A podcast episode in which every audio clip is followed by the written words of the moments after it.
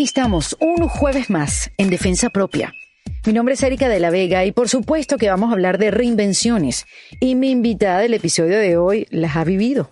Fíjense que ella pasó de arquitecto a emprendedora, marquetera y comunicadora.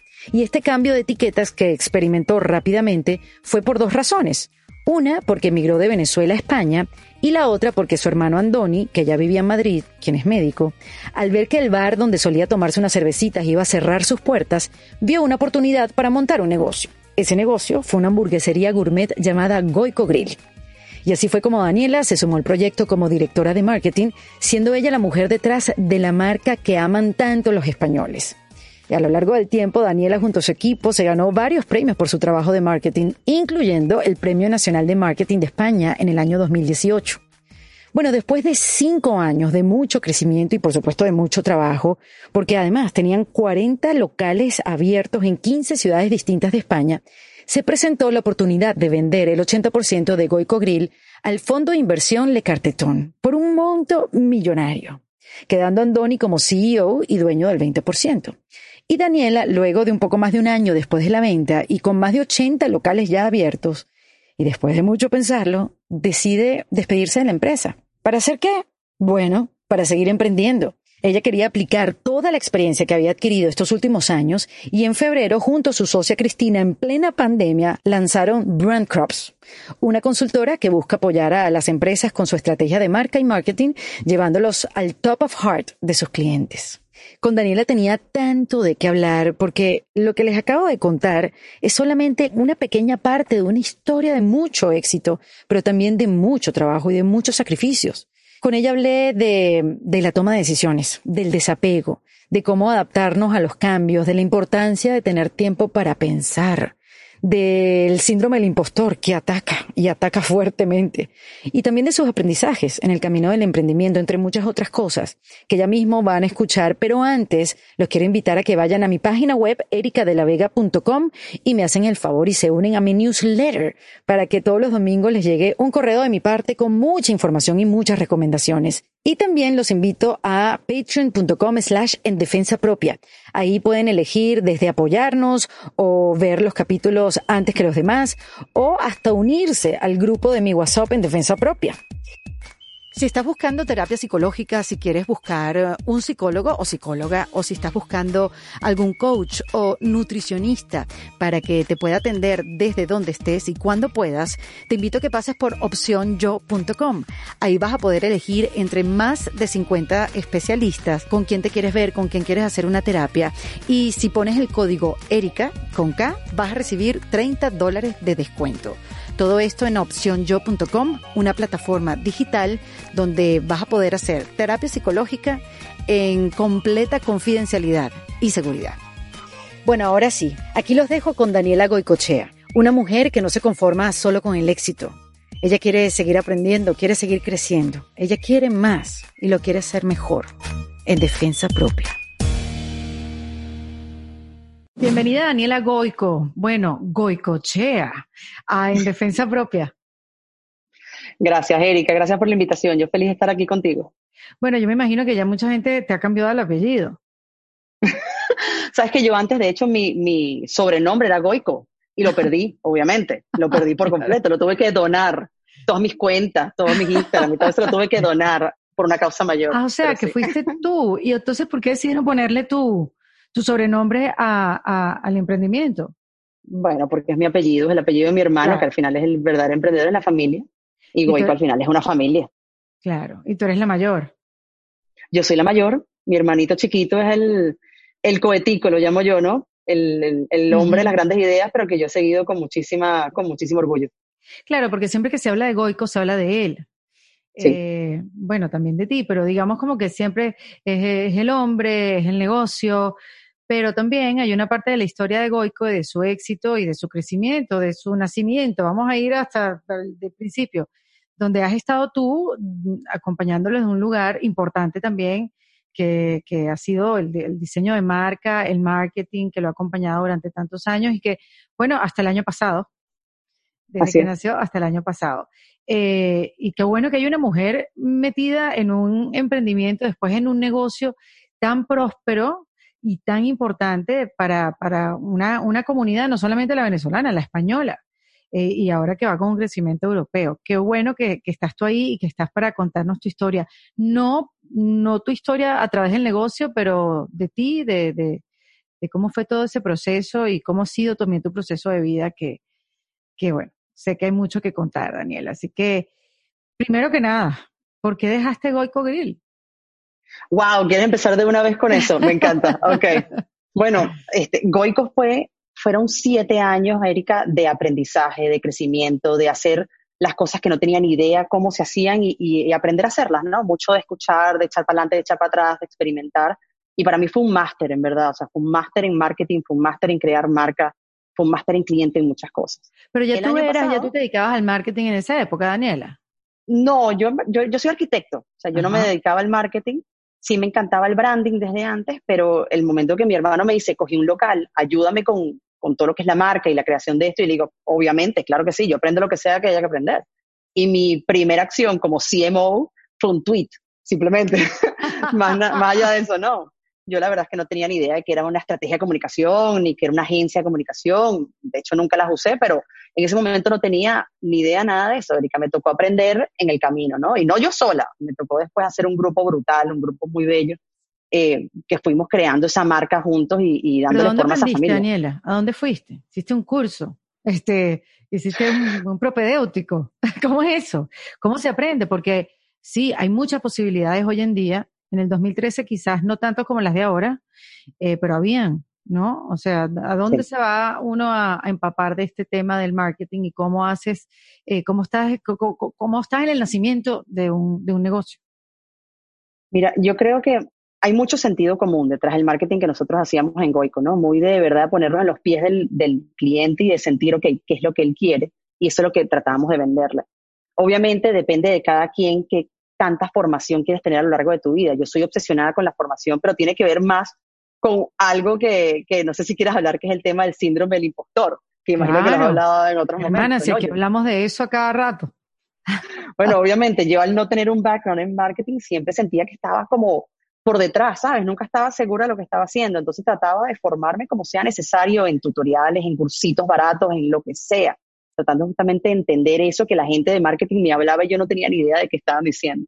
Pero bueno, poco a poco uno va controlando ese síndrome, no desaparece, no puedo decir que desaparezca, pero lo vas controlando, ¿no? Y lo sabes identificar. Bueno, pero me llama la atención que digas eso porque además estudiaste una de las mejores universidades de Venezuela, donde es conocida para aquellos que no eh, conocen muy bien como, como, bueno, no conocen Venezuela, este, eh, Daniela estudió en la Simón Bolívar, que es como que donde estudia la gente inteligente, cráneos de esos científicos que dicen, ah, estudió en la Simón, ¿no? No digo que las demás son buenas, obviamente que sí, pero tiene esa como, tiene esa fama, o sea, tú tienes una sí. instrucción académica importante. Sí, Erika, en la Simón, bueno, yo me acuerdo cuando yo entré en la Simón, yo siempre fui competitiva en mi colegio, siempre, o sea, me quería salir bien, quería ser de las mejores, y cuando entré a la Simón, justamente me di cuenta que no tenía ningún tipo de sentido y que eso era insostenible, porque ahí todo el mundo era más inteligente que yo. Entonces, esto es, o me frustro, o bueno, o sigo adelante y hago lo mejor que pueda. Y opté por hacer lo mejor que pueda, la verdad. Fue una carrera preciosa, arquitectura es una carrera preciosa, pero una, una carrera que necesita muchísima pasión. Y mi pasión no estaba enfocada en arquitectura. Entonces, yo como ejercí arquitectura, ejercí, de hecho hice mucha supervisión de obra y me fascinó pero no vi nunca eso mi futuro por siempre. En cambio, la wow, marca. Pero qué increíble sí. eso, Daniela, que estoy de cinco años, una carrera que no es nada fácil, es una de las universidades más exigentes de Venezuela y que no fuera tu pasión. Eso sí me llama la atención. Bueno, yo creo que, mira, mi papá siempre decía que yo no, que yo no terminaba las cosas. Yo creo que me puse un reto terminar la universidad y decir, ok, yo esto ya lo comencé, vamos a terminarlo, porque al final la arquitectura aporta muchísimas otras cosas que puedes utilizar en otros campos. Yo mucho del aprendizaje de arquitectura los utilizo en marca, en branding y en marketing como tal. Claro. Entonces, no puedo decir que algo que tira a la basura para nada. Es algo que, bueno, quedó y se nota muchísimo en mi forma de diseñar. Entonces, bueno, ahí está. Le, le estoy dando uso. Obviamente no todo el uso que debería. Por lo menos mi marido sí, él sí se dedica a diseñar y de hecho Ajá. era el primero de la clase. Es obvio que él sí iba a dedicarse a eso, yo no. Claro. Pero, pero bueno, algo me queda. Eh, entonces, nos quedamos en, en, Goico como tal, ¿no? En Goico, cómo aprendí entonces, todo esto. Exacto, ¿Cómo, ¿cómo aprendiste? ¿Te lanzaste al agua? Bueno, hermano, yo te ayudo en este emprendimiento que comienza después que emigraron de Venezuela. Eh, sí. Y como todo venezolano, bueno, aprovechar las oportunidades que tienen, echar a andar las ideas, ver cuál es la oportunidad del mercado, eh, conseguir aliados. Eh, creo que, que, bueno, nos pasa a todos de alguna manera, sin contar el proceso personal, Daniela, que es emigrar. Emigrar y emprender. y emprender. Yo no sé si te dio chance, o sea, ¿cuánto tiempo ustedes emprendieron con Goico? ustedes le dio chance de vivir como que el duelo de dejar un país, la revolcada de la ola, no, de, estar desubicados, no saber, ¿sabes? ¿Dónde están parados? Nada. Nada, nada, porque yo llegué directo a abrir Goico cuando me vine a Madrid. Llegué directo, literal, a abrir Goico. Entonces no tuve ese momento de, de pasar por no tener trabajo, por ejemplo, que hay muchas personas que lo pasan, que es muy fuerte. Yo llegué directo con un proyecto en manos, obviamente un proyecto que no facturaba en ese momento, pero por lo menos con una visión, ¿no? Con algo que sabíamos que tenía mucho potencial. Y a eso nos dedicamos. Yo obviamente llegué primero a estudiar, hice un máster en el IED, de, sobre todo de diseño, no, no de marketing, pero sí de diseño, y, y por lo menos mientras estudiaba le dedicaba el otro tiempo a todo lo que era crear la carta, crear todo lo que era el contenido en las redes sociales, que en ese momento era Facebook, ni siquiera estaba en Instagram así fuerte en el 2013. Pero entonces sí estudiaste, pues, o sea, sí, de verdad. Dice, y bueno, es que, es que el síndrome puede más que yo, o sea, yo necesito estar estudiando. ¿Viste cómo se da uno tan duro? O sea, uno a veces es tan injusto con uno mismo. Es así.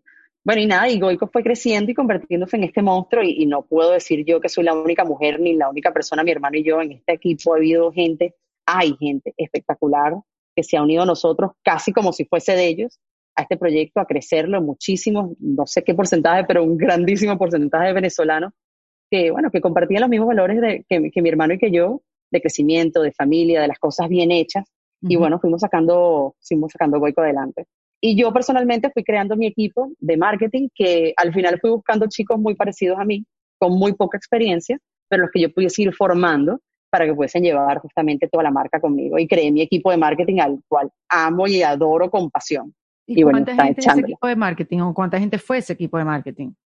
Eh, llegamos hasta 11, 12 personas en equipo de marketing, pero era un equipo, era muy rico porque nosotros hacíamos todo interno, no trabajamos con muy pocos terceros, entonces la marca nos sentíamos súper comprometidas. O sea, algo decían en redes sociales, decían en Instagram, mira que la pasé malísimo en el, en el Goico en Barcelona y nosotros sabíamos perfectamente a quién, a cuál de los chamos llamar, qué preguntarle, qué hacer. O sea, era una involucración completa con, con la Porque además era eso, como una respuesta al consumidor, un, ¿cómo se dice? Un servicio al consumidor.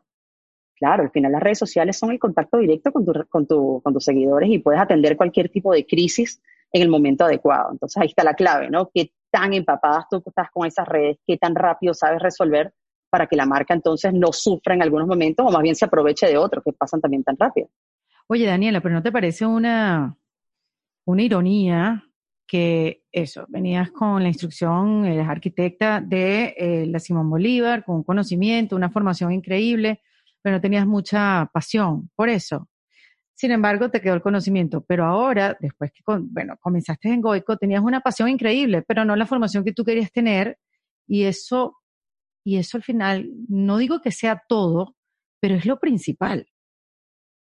Mira, el principal son las ganas, Erika. La principal son las ganas. Yo creo que las ganas lo pueden todo. Si tienes ganas de hacer las cosas bien, lo vas a hacer. Que formarte, bueno, después te formas, no pasa nada, lo haces en el camino. Pero eso no puede pararnos. Imagínate. si eso nos parara, hay tanta gente que no llegaría tan lejos. Yo creo que son, al final es, es, pasión, es querer hacer las cosas bien, es querer hacerlas porque te hacen feliz. Y si te hacen feliz, hace lo que sea necesario para hacerla. Ahora, yo empecé por esa pregunta al final, el final de la historia con Goico, que todavía continúa la historia, obviamente, pero comencé por el final porque a mí me llama la atención siempre las separaciones, el desapego. Es muy difícil desapegarse, o sea, yo les tengo terror. Eh, yo no sé, yo creo que yo me adapto a las situaciones, pero desapegarme, ah, es como algo como lo, como lo manejo. Entonces me llama la atención cómo tú, desde el 2013, que llegaste de emigrar de tu país directo a trabajar en Goico, eh, que comenzó en Madrid y que ahora, ¿cuántas tiendas de Goico hay? 82, puede ser 83. Por toda España, ¿no? Sí. Y se están preparando para el crecimiento internacional, pero digamos que, que está como en manos de un grupo que obviamente está tu hermano, pero que es un grupo más grande, ¿no? Sí, así es, así es. Ok, este, sí, porque recuerdo que eso fue como, quienes no los conocían ustedes, como que ustedes no se enteraron lo que pasó con Goico. todo el mundo como que, ¿qué, qué, qué? qué lo, cuéntanos qué, qué pasó, cuál fue ese, ese momento importante de la marca para que la gente que no lo sabe sepa y si quieren profundizar un poquito más que, que vayan y lo googleen. Pero que me lo cuente la protagonista. Claro, no, yo feliz. Fue un mm. momento súper difícil para nosotros, Erika, porque Goico no es una empresa como cualquiera, es una familia. Entonces, pensar que vas a vender a tu familia suena súper crudo y suena súper fuerte. Porque dices una familia, tu mamá, tu papá, que en paz descanse, ¿están metidos en el negocio o nada más ustedes dos? Es el equipo de Goico, es las mil personas que trabajamos en Goico, es cómo nos sentimos y los valores que compartimos y cómo los amigos que hemos hecho dentro de Goico. O sea, nosotros en Goico, y eso viene después que te voy a contar la salida, en Goico no solamente trabajas, en Goico tienes tu familia, tus amigos, tu trabajo, tienes todo en esa maraña de emociones pasando dentro de una empresa. Entonces, pensar que esto es una empresa más es tonto pensarlo así. O sea, vender Goico para nosotros fue una decisión tan difícil y que conllevó tantas emociones encontradas al momento de hacerlo. Oye, que si lo teníamos que hacer, lo íbamos a hacer bien. Y el momento que lo hicimos, lo hicimos bien. A los, a, los cuántos años abrir Goico y empezarlo a crecer? Nosotros abrimos en el 2013 y la venta de Goico, que fue parcial, no la vendimos por completo, fue parcial, la hicimos en el 2018. Y se la vendimos, eh, este 80% se lo vendimos a, a un fondo francés. Pero bueno, después de muchísimas reuniones y después de estar muy seguros de que estaban alineados con nuestra forma de hacer empresa también, porque estamos entregándole nuestra familia a otras manos. Entonces, es muy difícil, es muy difícil y verdad la cantidad de sentimientos. Yo me acuerdo que cuando firmamos la venta, yo no dejaba de llorar, pero por muchísimas sensaciones. O sea, era, era un momento, era el momento perfecto para hacerlo, obviamente, pero era un momento tan difícil que bueno, que al final nos dimos cuenta que, que, el apego era, era mentira, íbamos a estar todos ahí igual, no nos estamos yendo para ningún lado. Pero eso de ponerlo en físico fue muy fuerte para nosotros, de verdad, sí. Como si estuvieran entregando parte de ti. Ah, pero yo, yo no sabía que tenían tanta participación, nada más vendieron la mitad. 80% vendieron. Ah, 80%. Ah, ok, perfecto, sí, entonces sí. Sí, fue, bien difícil. No, no. Wow, bueno. Pero pues, bueno, igual. Eh, este crecimiento que, bueno, significa para ustedes obviamente eh, una ganancia que me imagino que jamás se les pasó por la mente, o sí, porque bueno, las cosas también uno la trae, uno la trae. Sí, no, y además era una buena oportunidad, es una buena oportunidad para Goico, una gente que viene con mayor impulso financiero, que puede hacerla crecer más rápido de lo que nosotros veníamos haciéndolo, o sea, es una mega oportunidad para Goico, era un momento también de corporativizarse, de, de traer, por ejemplo, un talento externo que ayudara a hacer otras cosas que no veníamos haciendo, era una excelente, es una excelente oportunidad, en verdad sí, no, no nos arrepentimos ni un poquito de lo que pasó y estamos orgullosísimos de, de lo que ha venido pasando. Claro, que te está pasando algo maravilloso, pero inclusive sientes así algo como que no, yo me quiero quedar como estaba, yo no quiero que las cosas cambien. Ese, ese. Mm, la zona de confort. Claro, porque va a cambiar ahora que después de cinco años estamos tan bien y nosotros mismos hemos sido los que la hemos crecido, la que la hemos echado para adelante. Pero bueno, eso también es parte de, del crecimiento, ¿no? Sí, tal cual. Y bueno, y mi salida, que viene entonces un poco después, porque yo igual no me voy para ningún lado cuando vendemos, yo me quedo ahí como directora de marketing, es lo que yo amo, es una empresa que amo y amo a ir. Cuando salimos, cuando, luego de varios años, esto fue en el 2019, el año pasado, yo, em, la verdad es que yo estaba en un momento de confort total, Erika. O sea, yo tenía mi trabajo soñado, mi equipo soñado, había, bueno, era reconocida por los premios que nos habían dado justamente en marketing, o sea, nos estaba yendo muy bien. Que se ganaron un premio súper importante en España, además que oye, estos premios y esto, todo lo que está pasándoles a ustedes es en un segundo país. O sea, Daniela, o sea, no sé si ustedes se han puesto a pensar, pero esto no les hubiera pasado a ustedes si no hubieran emigrado.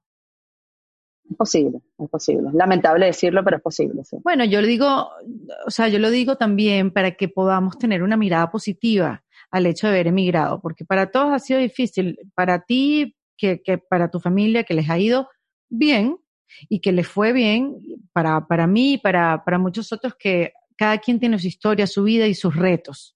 Porque, porque sí, eso no quiere decir que, que uno no le duela porque haya sido un proceso un poquito más sencillo o, un poquito más, digamos, sin, sin tanto problema de estatus legal, que eso es lo más difícil, este, que otros, ¿no?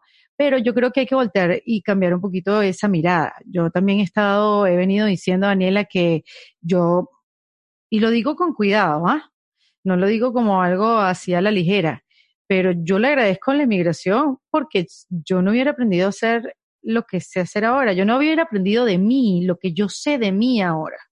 Y si no, me hubiera quedado en la zona de confort, me hubiera quedado en la radio toda mi vida, tranquila, yendo a la misma hora, al mismo lugar, sin molestarme, sin que me estén jurungando mucho. Odio la palabra jurungar, pero creo que es bien específica para describir lo, lo que siento.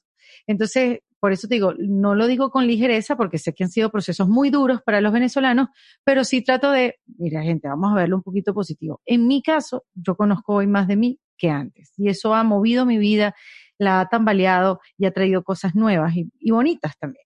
Entonces, en el caso tuyo, pues también creo que es chévere también darle esa, esa mirada. Ojo, como tú la sientas, ¿no? Si, si de repente en Venezuela también lo pudieron haber hecho, pero que... No, estoy, totalmente de acuerdo. Totalmente de acuerdo. Obviamente emigrar te hace, te da otras cualidades, ¿no? O sea, tienes que echarle pichón porque tienes que echarle pichón y eso es todo. Entonces salirte de tu zona de confort es un must. O sea, es algo constante en la vida del inmigrante y tenemos que ir adaptándonos y cada vez nos podemos hacer más resilientes y lo que tú dices, conocernos a nosotros mismos es una mega oportunidad para hacerlo afuera. Es de verdad entender qué es lo que nos gusta, qué es lo que no nos gusta. Si veníamos de una carrera que no nos gustaba, entonces es el momento para dar la vuelta. Aquí al final nadie te conoce, a nadie le importa qué colegio fuiste, a, qué universidad fuiste, a nadie le importa. Es el momento para ti, para hacer lo que tú quieras. Y eso es brutal, es una oportunidad, una segunda oportunidad justamente para comenzar y hacer lo que nosotros queramos hacer fuera del país. Estoy totalmente de acuerdo. Y, y, es increíble, la historia de ustedes es alucinante. Entonces, bueno, vino la venta y después de un tiempo vino tu decisión. Sí, entonces yo venía entonces de una zona de confort muy divina, un momento espectacular, pero por unos cambios que hicimos internamente yo dejé de ocuparme de marketing y pasé a comunicación dentro de la empresa, que al final es muy parecido. Pero para mí, en ese momento yo tenía una zona de confort tan estricta, Erika, que me costó horrible ese cambio. Yo había de un día para otro dejado marketing, que me fascinaba, y dejado mi equipo para comenzar de cero armando un equipo nuevo. Y te lo juro que es increíble, pero me pegó horrible. O sea, no me pude acostumbrar. Me pegó como nunca me había pegado algo en, profesionalmente. De hecho, terminé yendo a, coach de psicología para que me ayudara con los sentimientos que estaba viviendo. O sea, fue muy fuerte. Pero poco a poco me di cuenta justamente de lo que me estaba pasando y tuve la oportunidad justamente de irme una semana afuera, yo sola, a hacer un curso afuera.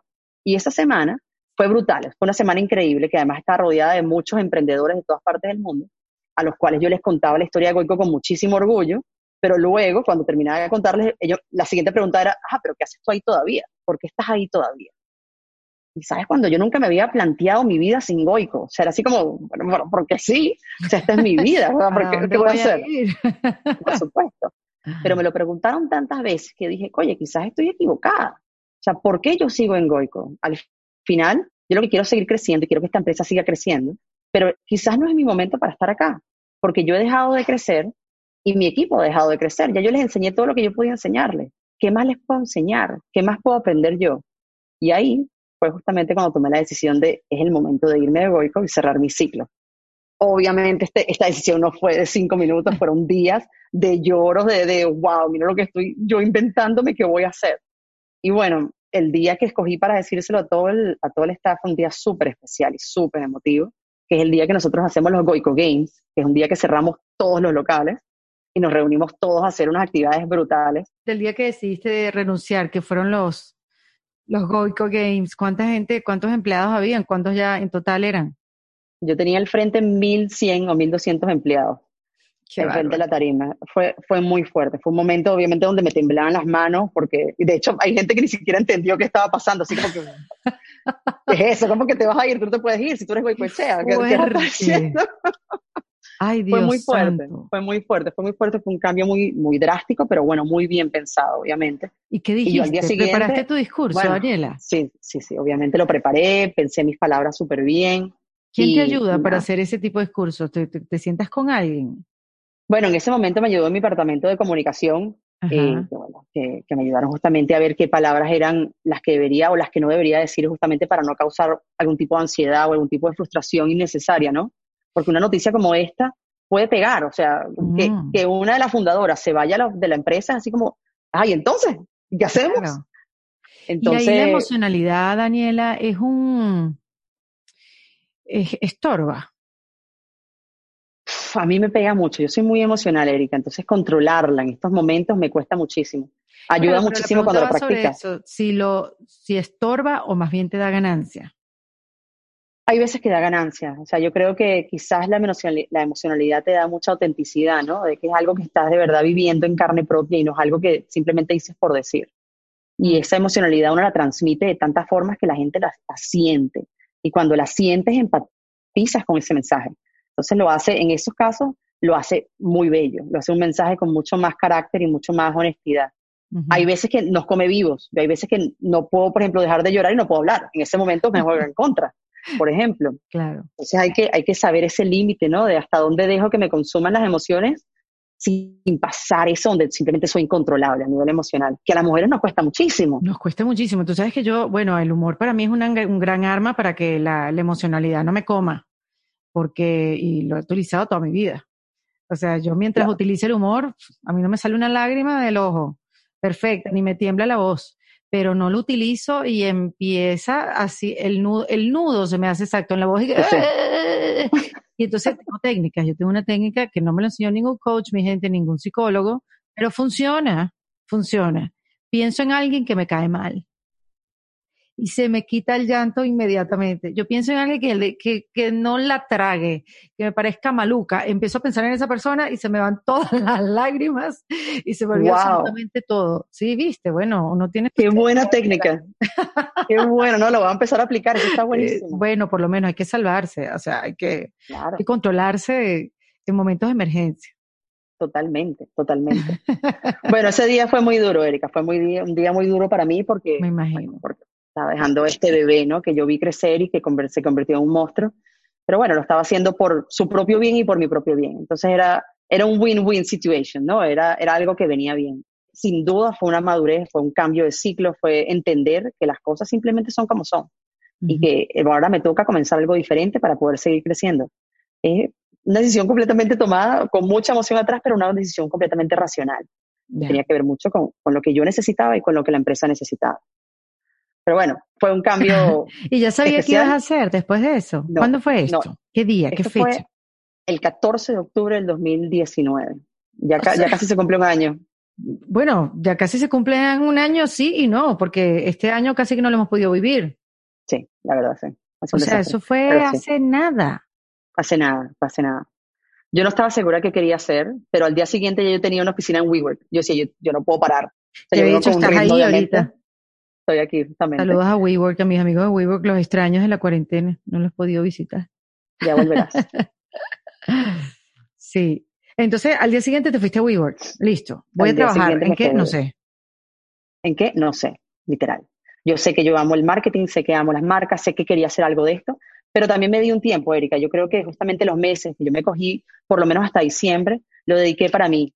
Fui a mis clases de canto, hice por lo menos cuatro o cinco cursos que quería hacer en las universidades que quería hacer. O sea, me di mi gusto y dije, ok, vamos a coger estos meses para bajarle un poco la, la velocidad que yo traía, que era muy fuerte, y hacer cosas que de verdad me llenan en este momento y quizás también aprender algunas cosas que me faltan y tal. O sea, me lo tomé con mucha calma. Y cuando volví ya de vacaciones de diciembre, fue que dije, ok, llegó el momento, vamos a comenzar. Y bueno, ya nos planteamos entonces abrir lo que estamos haciendo ahora, que Claro, tiene mucho que ver con me llama la atención, Daniel, y es un pensamiento quizás un poco llano, ¿no? Pero dices, después que ustedes eh, venden el 80% de Goico, tú tienes una ganancia donde pudieras darte el lujo de tomarte no dos meses o tres meses de para ti. Tú puedes tomarte un año, dos años o cinco años para ti y después volver. Tienes la tranquilidad financiera como para darte tiempo. ¿Qué es lo que te hace volver tan rápido? Yo creo que amar lo que uno hace hace que no pares, ¿no? O sea, tú pudieses no estar haciendo esto hoy tampoco, Erika. Lo pudieses no estar haciendo. Y mírate, aquí estás, bajada con tus entrevistas, porque te fascina hacerlo. A mí también, a mí me encanta trabajar, me llena demasiado trabajar. O sea, yo tengo esa constante problemas de, de balance en mi casa porque me gusta tanto trabajar que a veces siento que sacrifico demasiado tiempo de mi hija, por ejemplo. Pero bueno, es, es, algo que me llena muchísimo trabajar. Entonces, que bueno, jugárselas y ver cómo uno balanza, hace un balance en casa de, tiempo. Pero yo no puedo estar sin nada que hacer. O sea, yo puedo pasar tres meses, pero ya en la cabeza me están dando vueltas de qué cosas quiero hacer y qué ideas quiero poner en práctica. Entonces, sí, ¿me pudiese tomar algunos años? Sí, a veces me dan ganas, digo, voy a tomar un año. Pero digo, no, o sea, yo a la semana que no estoy haciendo nada ya estoy inventándome algo distinto. No puedo estar tranquila sin hacer nada, no puedo. Claro. Cuéntame qué, qué, pasó en el interín, Daniela, con, con, tu salud, porque fíjate que yo supe que dejaste Goico, pero tenía como que el, el timeline como un poco movido. Yo sé que, que en algún momento te hiciste unos exámenes y tuviste como que una, una realidad que no estabas esperando y tomaste también decisiones drásticas. O sea, pareciera que es un patrón que, que tú dirás que es el síndrome del impostor, pero hay un patrón en tu vida donde tomas decisiones, por más fuertes que sean, este, por tu bien. Sí, la verdad es que esa, ese fue un momento también bien, bien especial en mi vida. Nosotros veníamos, fue en 2017, nosotros veníamos en 2016 muy rudo a nivel familiar, muy, muy rudo a nivel familiar, con muchas cosas trágicas. Y otras, bueno, nació mi hija, pero nació prematura, el embarazo fue un desastre, se murió mi padre, se murieron mis abuelos. O sea, el 2016 fue un año así como para borrar de mi historia, ¿no? Más o menos. Lo bueno es que tú dices, bueno, es muy difícil que pueda venir peor el próximo. Eso lo bueno. Ya. No, entonces bueno, nada, ya salimos de abajo. Vamos a ver a todo lo que queda para arriba. Bueno, en el 2017 mi padre, bueno, mi padre murió de cáncer y murió muy rápido. Mm. Y en, la, en, la, familia de mi padre también había muchos casos de cáncer, de sus primas, de mis abuelos murieron por cáncer, que ni siquiera yo conocí, o sea, ha habido muchos de esos casos. Y mi hermano, que es médico, mi hermano el emprendedor es médico, él me dice, tú deberías hacerte esta prueba genética porque tenemos muchos casos de esto en la casa y bueno, y solamente por salir de duda. Entonces, esto es una prueba genética, que una, prueba de sangre, una, una, muestra de sangre, pero lo que te dice, si tienes una mutación que se llama el BRCA1 o el BRCA2, que si las tienes, tienes una predisposición mucho mayor a un cáncer de mama o un cáncer de ovario. Estamos hablando de 70% de chance de cáncer de mama y 40% de cáncer de ovario. O sea, es una locura este porcentaje. Es una locura. Este fue el mismo examen que hizo popular Angelina Jolie. Ese mismo, exactamente. Que por tener ella una mamá que murió de cáncer de ovario, si no me equivoco, ella se hizo el examen y tomó pues la decisión de, de prevenir, ¿no? Sí, y hay, hay personas que prefieren nunca enterarse y capaz no les pasa nada. Pero yo, habiendo esto, yo, yo necesito tomar las riendas de mi vida, yo no puedo dejar esto a la suerte, yo me tengo que hacer este examen. Y cuando me lo hice, salió positivo. Yo tenía la, tengo la mutación de este gen. Y dije, bueno, ¿cuál es el próximo paso? O sea, ya, ya yo tengo esto encima, no hay nada que lo vaya a cambiar, es un tema genético, ¿qué puedo hacer? Entonces, para garantizar que yo pueda vivir más de lo que me dice un número, ¿no? De lo que dice una estadística. Entonces, obviamente me, o sea, pedí mucho feedback de genetistas, de mis ginecólogos, y lo, lo primero que llegamos fue, ok, tienes que quitarte los senos, las tetas, tienen que irse, porque son bombas, en cualquier momento pueden explotar. Porque ahí, como bien me dijiste, 70% de probabilidades teniendo este gen positivo que te dé cáncer de mama. Exacto. Wow. Y yo dije, ¿sabes qué? Vámonos. Esto no me hace falta a mí, yo nunca he sido obsesionada con esto, no me interesa. Se fueron, me operé, me las quité. Obviamente me pusieron algo un poco más pequeño, pero no, no pasa nada. ¿Qué, qué, qué pasa con esa operación? Para entenderla, Daniela, ¿te, te, la, te vacían la mama? ¿Te quitan la, glándula mamaria? Sí, te lo quitan la todo y con una prótesis. una prótesis, exactamente. Y bueno, una, es, doloroso, obviamente, es una, una, todas las mujeres que se han hecho implantes y cosas están vivido esto, no, no es fácil. Y bueno, y para mí, que yo nunca pensaba hacerme nada de esto, pues me tocó. Pero nada, o sea, cuando lo ves en perspectiva, Erika, era como una, una decisión demasiado sencilla. O sea, un trámite, era un trámite. Es como que, ah, pues, trámite. viviendo, ok, tal, listo. Listo, o sea, vámonos. Pero mm. bueno, también todo esto me cambió muchísimo la forma de ver las cosas, porque yo dije, bueno, yo todavía tengo un gran porcentaje de, que me dé algo de esto. A mí los ovarios no me los han quitado, me los tengo que quitar, pero no me los han quitado todavía. Yo me tengo que chequear por lo menos una vez cada tres meses para ver que todo esté bien con la ginecóloga. Entonces, eso es a mí, yo cada tres meses entro en un estrés horrible porque tengo demasiado miedo de que me van a decir. Pues tú tuviste tu hija hace tres años. Sí, tuve a mi hija hace tres años. ¿Y tienes ganas de tener otro bebé? No lo, o sea, sí, obviamente, me encantaría que tuviese un hermanito o una hermanita, para mí sería obviamente mucha felicidad. Igual, quitarse los ovarios antes de los 40 años trae muchísimos problemas también, de osteoporosis, o sea, tiene, otras consecuencias. Entonces tengo que aguantarlo un poco más con el riesgo de que pudiese tener algo, pero para que no tenga otras consecuencias que son negativas para mi cuerpo. Para mí fue un llamado a atención todo esto y, dije, oye, ¿sabes qué? A mí la vida se me pudiese acabar mucho antes de lo que pienso. Hice muchos cambios de vida y uno de los cambios que más me ha encantado, a los que más jugo le ha sacado, es la lectura. Yo a partir de esa, de, esa, de esa operación empecé a leer y empecé a formarme leyendo, que yo antes no leía casi. Y ahora, bueno, ahora inspiro muchísima gente a leer y los pongo a leer cosas interesantes porque es algo que a mí me llena muchísimo, aprendo muchísimo. No solamente temas profesionales, sino de autoayuda. Me imagino que tú sabes quién es Brené Brown para mí. O sea, me ha hecho Yo vi una foto en tu cuenta de Instagram que te empecé a seguir hace poco y tienes como, sales tú con una torre de libros Y yo, ah, me he leído uno, dos, tres, cuatro, como que coincidimos mucho en la lectura. Me encanta. Bueno, esos son mis libros de cuarentena, esos son los que me leí en la cuarentena, que la aproveché obviamente para... Además que te lo leíste rapidísimo, tienes como una técnica, tienes como un, una técnica, una meta. Yo tengo una meta y tengo una técnica también. Yo en vez de leerlos, muchos los escucho. No sé si tú haces lo mismo. En vez de leer, escucharlos. Lo que pasa es que escuchándome tengo que, casi siempre, o lo hago en el carro, sí, o lo hago corriendo. Entonces, eh, no hago bien las dos cosas. Porque o me tengo que parar, tengo que frenar, tengo que agarrar un bolígrafo, tengo que... Empecé de loca una vez con uno de Brené Brown, by the way, que es Daring, Daring Greatly, Daring Greatly, este, a tomarle fotos al, al teléfono, haciendo como screenshot para saber en el minuto que a mí me interesa volverlo a escuchar. Una cosa de loco. Yo dije, ¿sabes qué? No. O leo ah, o lo escucho sentado en una silla, pero no me está resultando.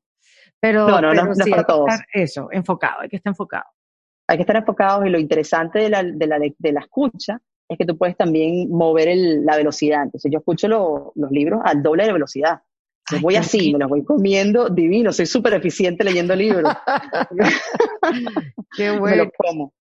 Pero bueno, también me hizo cambiar mucho mi forma de, yo creo que de tratar a la gente. Yo antes era mucho más bossy, más, más estricta con muchas cosas y, y creo que esto me dio más empatía, ¿no? Más de, más entender a la gente, más y no de juzgar quizás o de ser tan estricta con, con las personas que trabajan conmigo. Porque son experiencias que al final te dan perspectiva, te cambian el horizonte por completo y, y te dicen, hey, las cosas más importantes no son estas, son otras. Entonces, evalúa de verdad cuáles son tus prioridades. Wow, Daniela. Y entiendo que cambiaste como que tu alimentación. Yo pensaba que tu decisión de irte de Goico era por tener una vida un poquito más tranquila, pues, porque me imagino que en el lugar donde tú has estado los últimos años a nivel del negocio, ha sido, pues sí, una vida muy gratificante, pero también con mucho estrés, pues, con mucha exigencia. Sí, ha sido mucho, mucho, mucho estrés, pero no te puedo negar que ahora estoy viviendo un estrés muy parecido, porque al final, cuando uno emprende, hay muchos otros estreses que quizás no son los mismos que tenía yo en Goico, porque bueno, éramos muchos recibiendo estrés a la vez, ¿no? No era yo sola. Aquí somos menos las que recibimos ese estrés de, oye, estamos levantando una empresa desde cero y, y dándole de comer a gente en, dentro del staff y, esto no puede salir mal. O bueno, si sale mal no pasa nada, pero vamos a tratar de poner todo lo necesario para que esto salga bien y podamos crecer de la forma que queremos. Entonces, ¿qué te parece es mentira. de ser emprendedora, Daniela? Perdón que estoy saltando de un lugar a otro, pero es que ya yo voy a volver otra vez a la, a la operación. Pero ¿qué te, ¿qué te parece lo más difícil de un emprendedor? Ya que tú eres, pues, nata, has pasado por ahí y lo vuelves a hacer y lo vuelves a hacer. Yo creo que el foco, o sea, ese drive de siempre querer dar más, yo creo que eso es lo más difícil de mantener, porque es muy fácil de solucionarse o pensar que la cosa está vencida o que no salió bien y por eso lo dejas. Es muy fácil. Pero decir, hey, si se puede, si lo podemos hacer, mañana será un día mejor, quizás hoy no lo hicimos bien, pero mañana será un día mejor. Oye, cuesta, cuesta tener ese drive todos los días. al final, obviamente, yo amo lo que hago, ¿no? Yo me despierto con muchísima pasión, queriendo hacer muchísimas cosas, pero el día te va jugando en contra muchos días, muchas veces. o sea, hasta, hasta dónde lo voy a llevar, ¿no? Pero bueno, son días malos, al día siguiente va a estar bien. Sí, hasta dónde voy a insistir, ¿será que tengo que darle una vuelta? O sea, tantas cosas que te... Claro total. Y el tema de los sacrificios, Erika, el tema de los sacrificios es muy fuerte, ¿no? A nivel familiar no es nada fácil. O sea, yo, hay veces que me tengo que quedar hasta tarde en la oficina, no puedo hacer nada, o tengo que trabajar los fines de semana. Entonces, ver que mi hija me está llamando y me dice, quiero jugar, quiero jugar, y yo no puedo, oye, también pega, ¿no? Da ganas de decir, ¿sabes qué? Lanzo esto y lo hago otro día, pero dice, no puedo hacerlo otro día, tengo que hacerlo hoy, tengo que entregarlo hoy, lo que sea. Entonces, difícil ese balance, ¿verdad? O sea, no es un balance, porque en verdad que no, no llega a ser nunca un, balance, pero que... Aquí lo llaman conciliación. Conciliación. Mm, muy bien, me, gusta ese término. Sí, es mucho menos exigente, o sea, es mucho más probable conciliarlo que, que querer tener un balance. Sí, la verdad sí. Este, pero sí, sí, sí, eh, eh, tener hijos es otra, otra cosa y es una conversación que yo he tenido con hombres, como que no es que sea, ojo, que no es un impedimento, pero sí te quita concentración, te, te, te, te hace poner la energía no toda en un solo sitio. Y bueno, porque simplemente es así, yo uno no es que se queja de eso, sino que bueno, comparándolo con los hombres, es, es muy distinto. nosotros nos sentimos mucho más culpables, Erika, ese es el problema, nos sentimos más culpables de que no estamos dedicando el tiempo necesario a la familia que lo que deberíamos, en principio, ¿no? Según estándares. Pero bueno, es injusto, es injusto y yo creo que justamente eso tiene que ver con la forma en que hemos sido domesticados a través de los años. Yo hace poquito me leí un libro que también, no sé si lo has leído ya, y te lo recomiendo 100%, que se llama Untamed, o sea, desdomesticarse. No, no lo he leído, pero sé la, la, analogía con la, con la hiena, creo que es. Con la chita, con, la, chita, Exactamente. Muy bueno. Bueno, eso es un libro, Erika, que para mujeres como nosotros, como tú y como seguramente las que nos están escuchando acá, es un libro de liberación. O sea, a mí se me pararon los pelos tantas veces con ese libro diciendo, wow, o sea, nosotros podemos ir mucho más allá, mucho más allá. Y es eso, estamos simplemente siendo autojuzgadas, auto latigándonos con este tema de estos pensamientos de que estamos haciendo lo que no deberíamos o no estamos dedicando suficiente tiempo a ciertas cosas. Y al final no, no pasa nada tampoco. Estás haciendo lo que de verdad amas. Y qué mejor ejemplo para tus hijos que tú hacer lo que de verdad amas y lo que te hace feliz. Totalmente. Eso es espectacular. Eso es espectacular. Sí, sí, sí. Es que creemos que tenemos que actuar de la manera como actuaron nuestros padres o como nos enseñaron. Y cuando uno realmente entiende, yo todavía no lo he terminado de entender, estoy tratando, este, pero cuando uno entiende que lo puedes hacer a tu manera, no importa, no importa qué digan, que puedes crear un camino nuevo y liberar un montón de mujeres en tu nuevo camino, pues, o sea, creo que es súper poderoso. Entonces, bueno, eh, digamos, o sea, la, operación fue un trámite, fue eso, un cambio de vida, de perspectiva, como que te despertaste tú sabes que, cada quien le, le, llega su momento y uno tiene que respetar los procesos de todo el mundo y ese, eh, en esa oportunidad como que vino tu despertar y tu, tu autoconocimiento, pues empezar a leer y empezar a ver y todo vino como junto, ¿no? Vino junto y, y también, o sea, es darse cuenta que uno es, no es un superhéroe, que uno no es, no es inmortal, o sea, que uno mm. tiene fallas, que uno es vulnerable, que uno tiene emociones, que las cosas pueden pasar y pueden cambiar. Yo creo que eso me, me ayudó mucho también a, a, entender otras cosas, a entender cambios en mí que, que, quizás no aceptaba, a bajar la coraza. O sea, yo antes era, yo siempre he sido una, una, mujer muy, muy fuerte, ¿no? En ese sentido, muy, muy de la coraza puesta y voy con todo, y lo puedo con todo. Pero cuando esto me pasó, yo creo que me, justamente, y también me puse a leer mucho de Brené Brown y me ayudó muchísimo justamente a, a liberar un poco más esa vulnerabilidad, ¿no? A entender que yo no puedo con todo y no mm. pasa nada, no pasa nada, o sea, uno es simplemente quien eres y, y, eso está bien. ¿Que puede ser mejor? Bueno, todo el mundo puede ser mejor y trabajamos obviamente todos los días para ser mejores, pero las faltas son las que nos, las que nos hacen a nosotros unos humanos y nos hacen personas con quienes podemos conectar.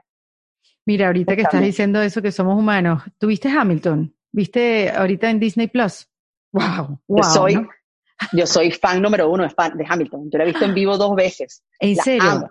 No, tú no sabes lo mal que le pasaba yo que no la vi en vivo y tuve la oportunidad y no lo hice. Bueno, era carísimo también ir al principio, en el 2015. Pero lo, mira, lo, lo, vale, lo vale. Sí, sí, claro. Hoy en día lo veo y digo, ¿por qué no invertí esa plata? Pero bueno, la vi ahorita que está para todo el mundo en, en Disney Plus.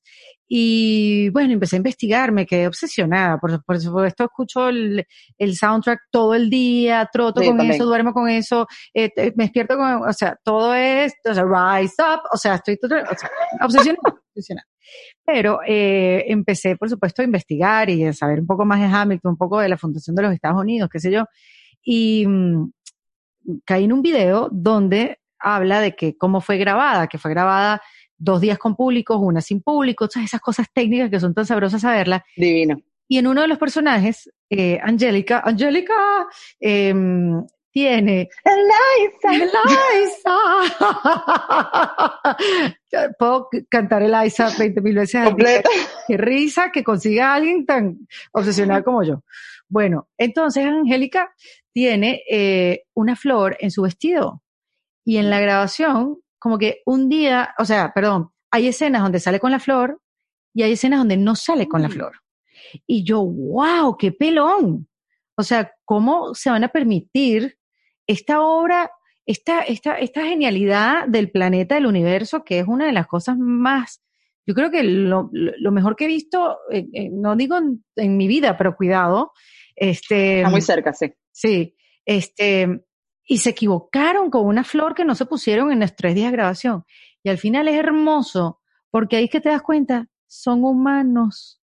¿Ya? Son genios, pero son humanos. Y eso es lo que te da la vulnerabilidad, eso es lo que te da y te dice, te puedes equivocar y no deja de ser un éxito.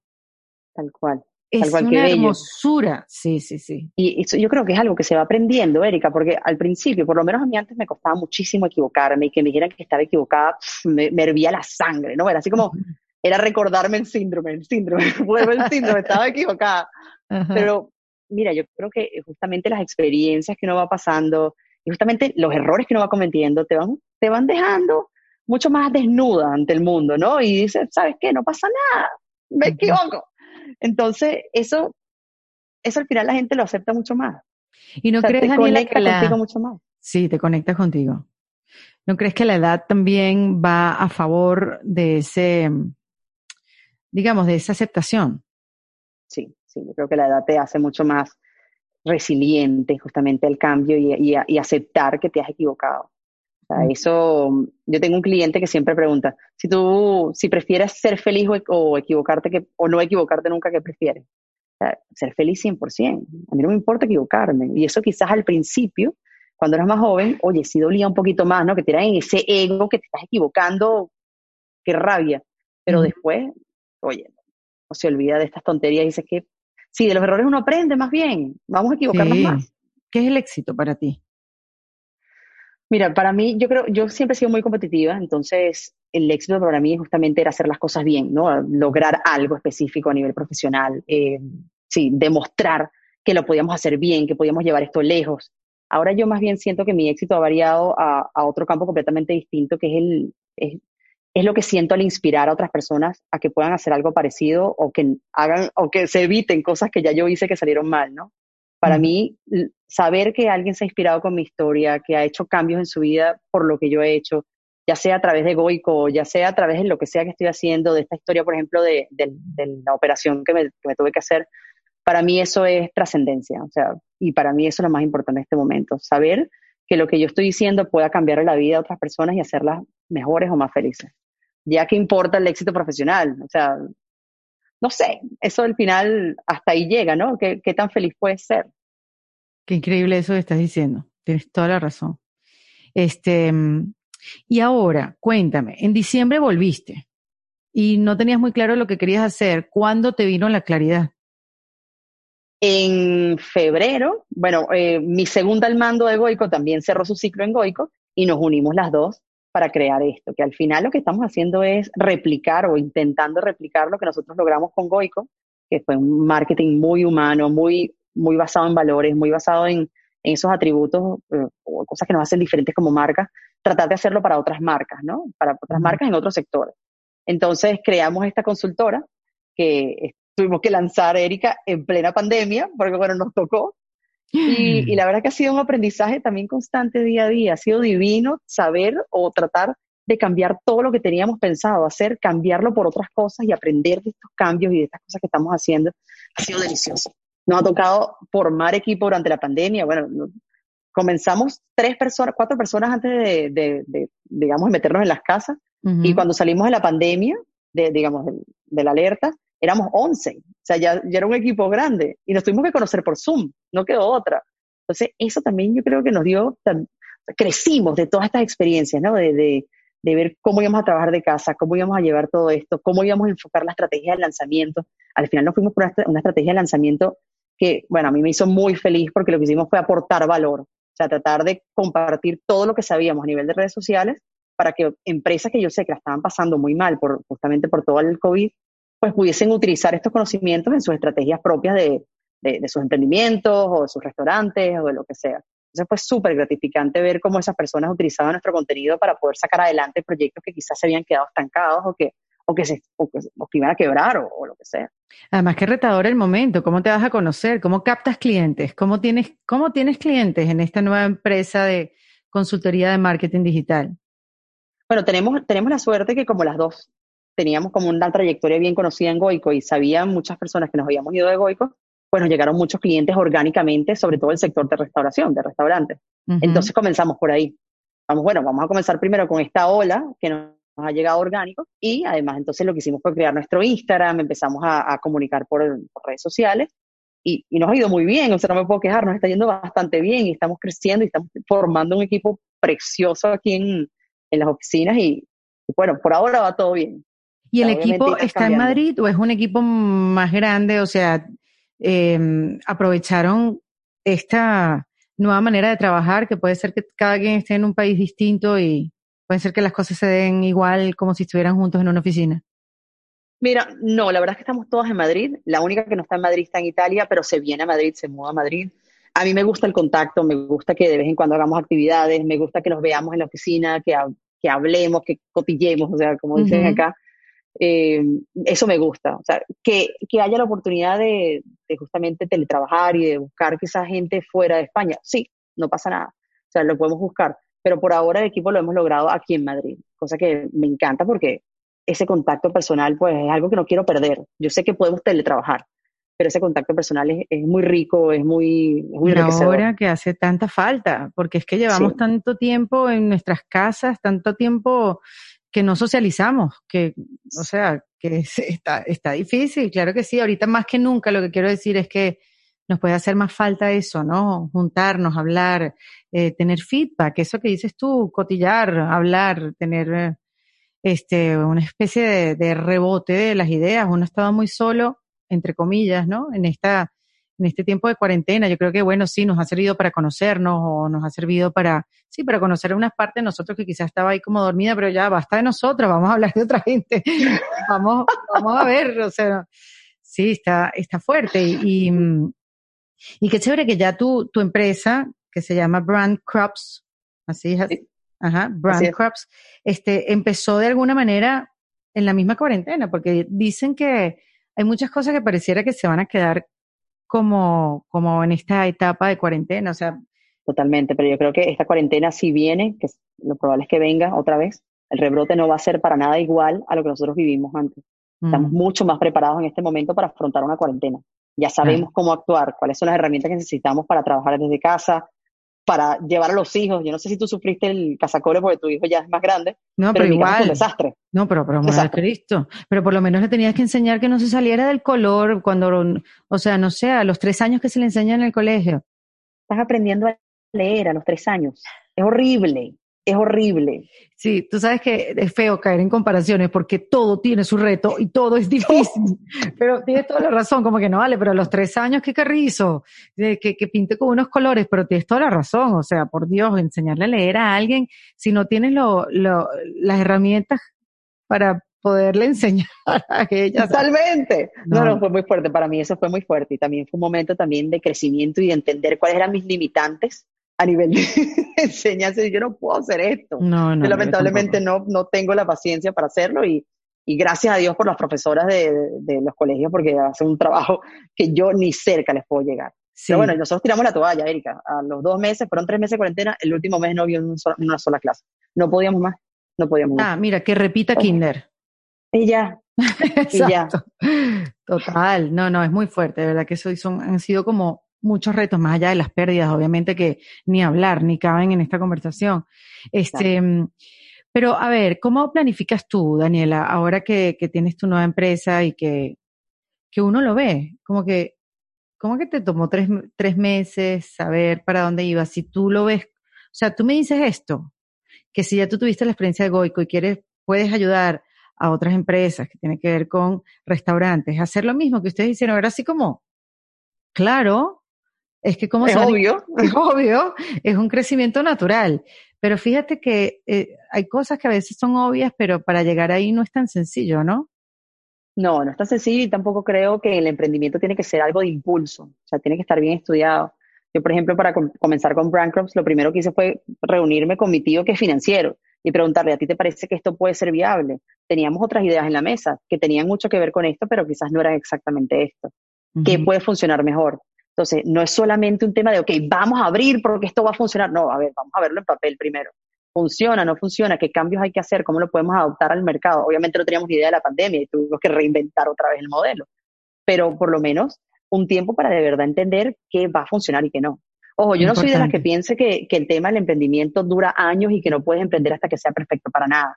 Yo creo que uno tiene siempre que tener, como lo llaman, un MVP de producto Y mientras antes lo lanzas el mercado, mejor, porque es el momento que empiezas a aprender sobre qué tan útil o no es lo que estás haciendo.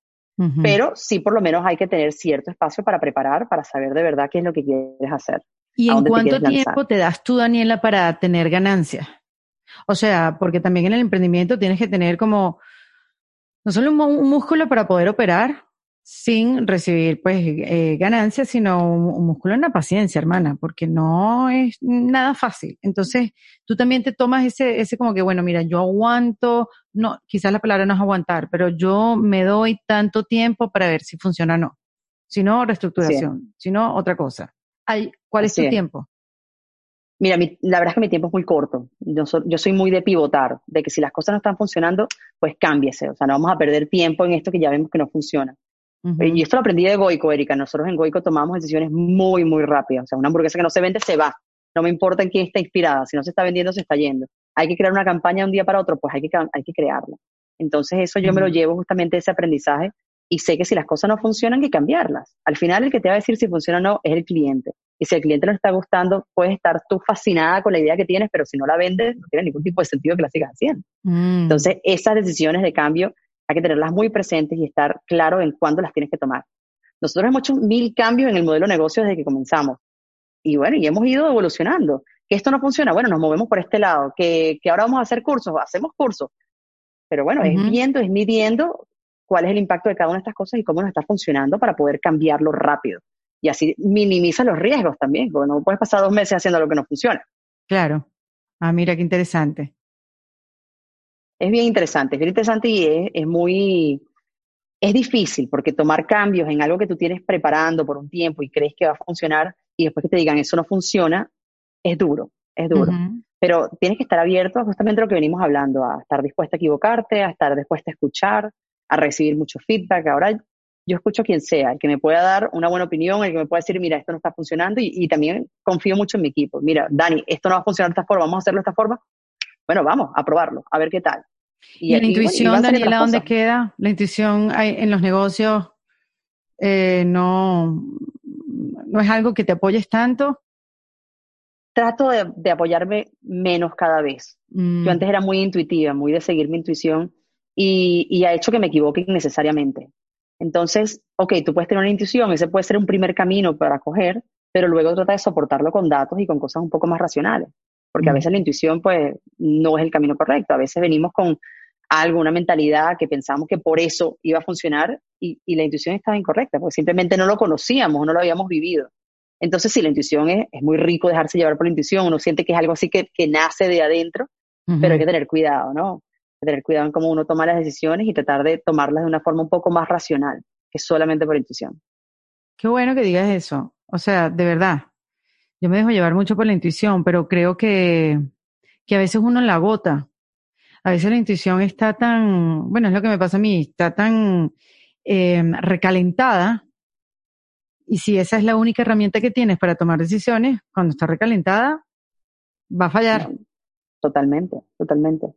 Y, por ejemplo, con las personas, con las personas también nos tendemos a equivocar muchísimo. Sentimos, por ejemplo, que estamos, conectamos a través, cuando estás empleando gente, por ejemplo, para trabajar en tu empresa, conectas con ellos una cosa increíble en la entrevista, pero después quizás la persona no era la más perfecta para este cargo, pero te llevaste, dejaste llevar por la intuición, por ese momento, por ese clic y no evaluaste más nada. Eso pasa muchísimo, muchísimo. Nos dejamos llevar justamente por estos hunches que nosotros tenemos y al final termina pasándonos factura. Entonces, no quiero decir que la intuición esté equivocada siempre, para nada. La intuición obviamente es muy importante y, y la mayoría de las veces, pues, quiere jugar a favor de uno. Pero hay muchas veces que también nos equivocamos y hay que saber que tenemos que pensar las cosas bien antes de dejarnos llevar 100% por ello. Y cuando planificas, Daniela, planificas viendo ya la meta, como que el final, o eres de la que va escalando poco a poco y, por lo que me estás contando, ¿no? Y pivoteando, ir más o menos viendo. Mi visión siempre es crecimiento, o sea, yo, yo quiero crecer, siempre quiero crecer, tengo un mindset de crecimiento muy fuerte, pero no es crecer por crecer, es crecer obviamente a medida que podamos. Entonces, sí, yo veo una oportunidad y jamás diría que no. Si es algo que nos va a hacer crecer y que nos va a llevar un poquito más allá, aunque no estemos 100% preparadas en ese momento, voy a decir que sí, porque sé que lo vamos a poder lograr. Entonces, es no cerrarse oportunidades, Erika, me imagino, ¿no? Es, decir que sí a todo eso que, que, nos mueve el piso, que sabes que, que te va a hacer un reto y que va a ser difícil, pero que al final te va a hacer una persona, bueno, que te va a hacer crecer. Y, y eso está creo que dentro de la mentalidad justamente de, esta, de, crecimiento constante, que, bueno, que no, no hay una visión final, ¿no? No hay una visión que tú digas, bueno, yo quiero ser tal, no, es que siempre quiero más. Y ese siempre quiero más es ese empuje que te llevas a seguir creciendo, a seguir creciendo además de una forma como muy, muy orgánica y muy, muy divertida. A mí me encanta. Yo la verdad es que me, lo disfruto mucho. Y además estoy aprendiendo muchísimo de ti, porque aunque obviamente hablamos de reinvención y que lo has hecho, lo has hecho tantas veces, y quería hablar muchísimo de tu parte personal, pero veo que tu manera de tomar decisiones es como muy parecida en lo personal como en lo profesional. Como que se hace lo que se tiene que hacer. Este, no andas con, con apegos, con cosas que, bueno, eh, en ese enamoramiento que de repente uno se queda, sino que eres una persona como súper práctica, eh, no quiere decir que obviamente pues vivas tus momentos, pero llama la atención y por eso digo, wow, qué, qué manera de, de, ver, de gerenciar, de ver tu, tu, tu vida profesional. Eh, me, me encanta, o sea, creo que hemos aprendido un montón de eso hoy. Qué cool, Erika. Bueno, pero es algo que creo que también he ido aprendiendo. Yo siempre he sido práctica y soy muy rápida y eficiente y muy segura en mis decisiones. Pero sí, hay veces que hay veces que la emoción nada te llena. O sea, no todas las decisiones son así, no todas las decisiones son tomadas de esta forma. Si no fueses un robot, ¿no? Si todas las decisiones las tomas de esta forma. Siempre la emoción viene y te dice, hey, pero ya va, yo también estoy aquí y siento esto, ¿por qué vas a hacer eso? y, y, bueno, y justamente por eso a veces no se nos hace muy difícil tomar las decisiones. Por ejemplo, la decisión de Goico. Eso fue muy difícil, fue el racional contra el irracional peleándose y cayéndose a golpes acá, ¿de qué vamos a hacer? y España, estar en un país diferente, ¿eso fue positivo en algún punto o por no saber? Porque viste que la ignorancia a veces protege, ¿cómo que eh, Dios protege al, inocente? Al inocente, al ignorante, al inocente. Bueno, más o menos así, es como que lo que quería decir, pero digo, el no saber quizás fue algo positivo o el no saber fue algo como que ah, tuvimos que trabajar más, fueron muchos más errores? Mira, yo creo que España te da muchas oportunidades para crecer y para hacerlo bien y nosotros nos aprovechamos también de estas oportunidades. ¿no? Obviamente no fue fácil en el sentido de que no conocíamos a muchísima gente, de hecho no conocíamos a nadie. Entonces, ese estilo de vida de yo en Caracas me conozco a todo el mundo y sé a quién irle para pedir ciertas cosas, pues aquí esto estás en cero, eres uno más, eres uno más del montón. Entonces, bueno, eso también es un aprendizaje. Te enseña a hacer las cosas por el camino correcto y ya, esa es la forma de hacerlo. Y bueno, tuvimos que hacerlo de esa forma. Yo le doy muchísimas gracias a este país porque de verdad nos ha abierto la puerta a mí y a muchísimas personas que estamos acá para, para reinventarnos, para crecer, además para llevar el nombre de Venezuela en alto, porque yo creo que hay, hay bastantes personas haciéndolo aquí en España y haciéndolo bien, y, igual en Miami muchos venezolanos haciendo unas empresas, montando unas empresas y unos conceptos y dices, wow, vale, que ojalá pudiésemos hacer todo esto en Venezuela. Imagínate cómo estaríamos, ¿no? Haciendo todo esto en Venezuela. No podemos en este momento, pero por lo menos esa esperanza, ¿no? De que, de que afuera también estamos haciendo como nombre de venezolanos, haciéndolo bien y demostrando que sí podemos hacerlo. Haciendo un país fuera del país. Haciendo un país fuera del país. Tal cual. Qué bonito.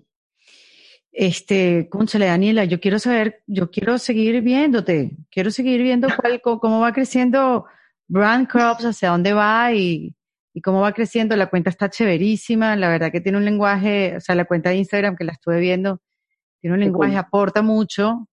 Este, y además, bueno, me llama la atención que, que el marketing digital cambia casi que todos los días. O sea, cómo uno se mantiene al día, alguien que se dedique a eso, cómo uno se mantiene al día en ese aspecto. Mira, Erika, literalmente es un trabajo de todos los días, de meterte en las páginas correspondientes, de suscribirte a los blogs correspondientes, de estar completamente alineada a tendencias, porque sí, cambia todo el tiempo. Lo interesante es que los principios no cambian, al final es lo mismo.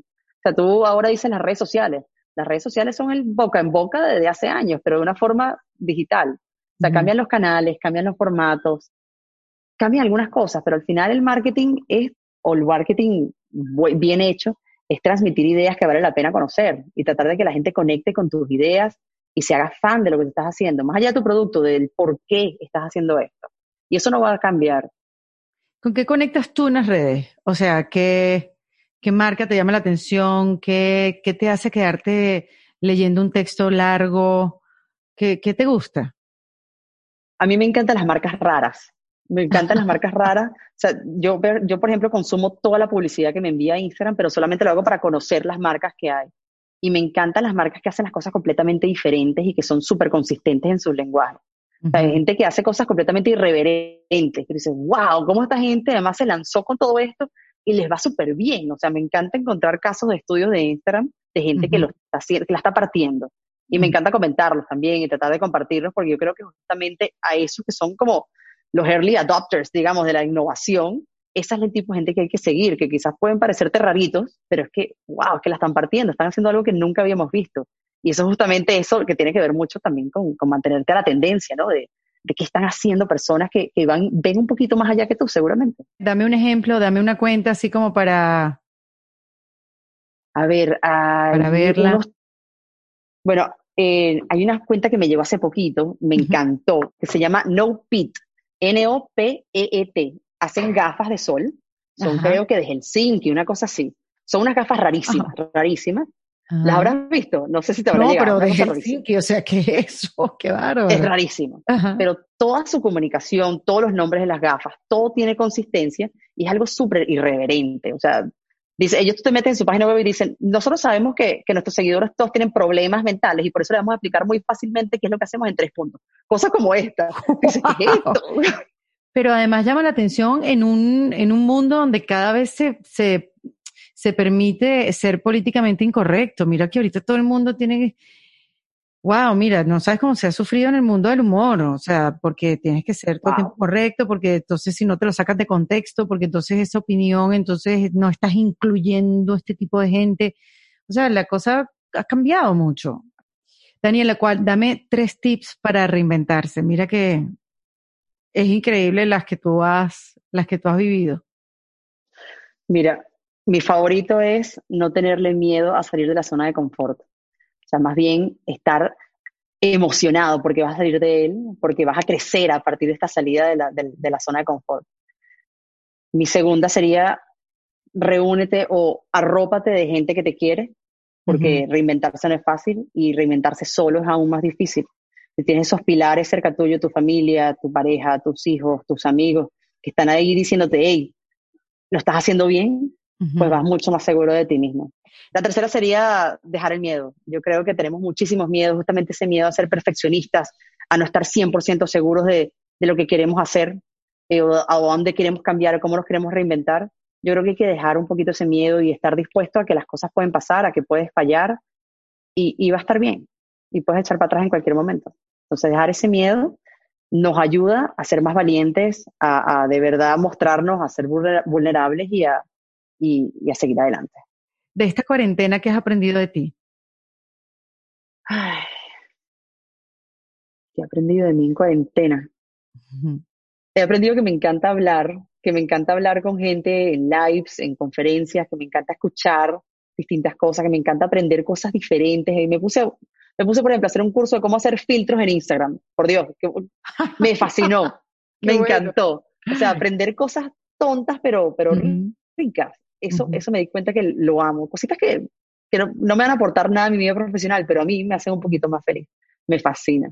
Mira qué eh, me, di, me di cuenta que no quiero cocinar. No cociné nada en toda la cuarentena. Estoy contigo. Nada. Y aunque me, me encanta comer, pues, pero cocinar, pues, no. y, y ya, creo que aprendí también mucho a delegar, ¿no? A, a, confiar en un equipo que además no tenía enfrente, que no podía estar supervisando, sino que cada quien estaba en sus casas trabajando esa, esa confianza y esa delegación, bueno, me tocó y mm. creo que crecí mucho de eso también. Aprendí a ser mucho más light con esto. ¿Y qué de ti, bueno, ahí más o menos me lo contestaste, qué de ti vas a dejar atrás? O sea, ¿qué no te sirve más en tu vida que piensas dejar ahí en ese, en ese espacio de la cuarentena y, y no traerlo de nuevo? Mira, una, esto es cómico, pero una de las cosas que voy a dejar atrás es reuniones innecesarias. Mientras sea por Zoom, mucho mejor, la verdad, que uno pierde mucho menos tiempo. Eh, ¿Qué voy a dejar atrás? Yo creo que el, antes yo no me despertaba tan temprano, ahora me estoy despertando temprano con la cuarentena y me está haciendo muchísimo, muchísimo bien. Entonces, eso de, de, poder crear mis rutinas, que antes en esa corredera, uno cuando está en la corredera del día a día, no tienes tiempo para de verdad sentarte a pensar qué quieres, qué vas a hacer hoy, cuáles son tus metas. Y la cuarentena me dio esa oportunidad. Yo me despertaba muy temprano, me despierto muy temprano, y los primeros hora y media del día lo dedico a leer y a de verdad a organizar mi día o mi semana dependiendo de mis prioridades. Entonces, eso es algo que me he quedado y ha sido un cambio brutal a nivel de organización y a nivel de paz mental para mí. Súper importante eso, la verdad que sí, que uno tiene como más pausa de pensar qué hago, mayor organización o no, pero eso, tiempo para pensar, una vez ni tiene tiempo para pensar, porque el tiempo que tienes para pensar agarras el teléfono y te pones a ver en la vida de los demás. Tal cual, tal cual. Es triste, pero sí. Es así, es así. Qué chévere poderse, que uno ahorita tenga que agendar tiempo para pensar. Yo lo hago. Tuve mi agenda ahora, mi calendario y tengo mi tiempo Danny Time bloqueado para que no me pongan reuniones en ese momento. Literal. Qué chévere. Pero bueno, es que uno de los días, oye, uno se complica los días, todos los días cada vez más complicado. Entonces, hay que, hay que coger ese momento, Erika, para salir de esa rutina, para dedicártela a ti, para de verdad dedicarle el pensamiento a las cosas que merecen ese tiempo. Es así. Que no siempre tenemos tiempo para hacerlo. Pues nada, Daniela, un placer conocerte. Eh, gracias por tu tiempo y ahora siguiéndote por todas partes para, para, seguir aprendiendo. Me encanta, de verdad, gracias a ti. Yo, fan de todo lo que estás haciendo, fan del espacio que le estás dando a tantas mujeres tan increíbles. De verdad, yo me sentí un poco, wow, dije, wow, aquí han venido mujeres increíbles. Yo no sabía si tenía mucho que aportar. Ahí está, ahí está. Ay, qué cómica, qué risa. Qué risa comenzar con eso y terminar con eso. Bueno, sí, sabes, llama al psicólogo. Quítate eso encima. Al contrario, te admiramos mucho por tu trabajo, tus decisiones, por la vida que has llevado y inspiras mucho. Así que creo que, que eso es algo que tienes que cambiar, esa creencia que tienes ahí que te está limitando a que te queramos y te sigamos admirando. Un beso muy grande. Daniela Goicochea, acá en Defensa Propia. Esto fue en Defensa Propia, producido por Valentina Carmona y editado por Andrés Morantes, con música original de Para Rayos Estudios. Recuerden suscribirse y recomendar el podcast. Yo soy Erika de la Vega y nos escuchamos en un nuevo episodio. Hasta luego.